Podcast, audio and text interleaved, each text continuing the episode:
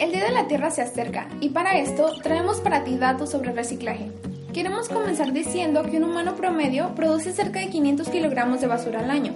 Muchos de estos son recursos naturales desperdiciados. Es por esto que separar la basura es una buena alternativa.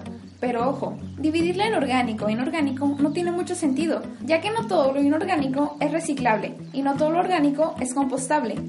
Por esto, la correcta separación básica para aprovechar todos los materiales debe ser exclusivamente reciclable y no reciclable.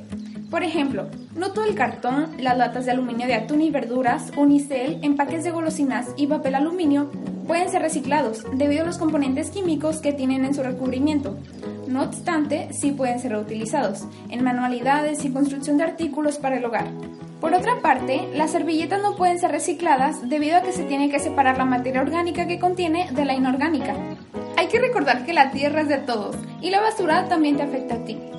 Otra de las acciones que favorece al ambiente y que no tomamos en cuenta es la implementación de la flora nativa en nuestros jardines, debido a que no necesitan cuidados adicionales que alteren el ecosistema original. Si quieres conocer más sobre ellas, visita nuestro blog abrazoverde.tumblr.com.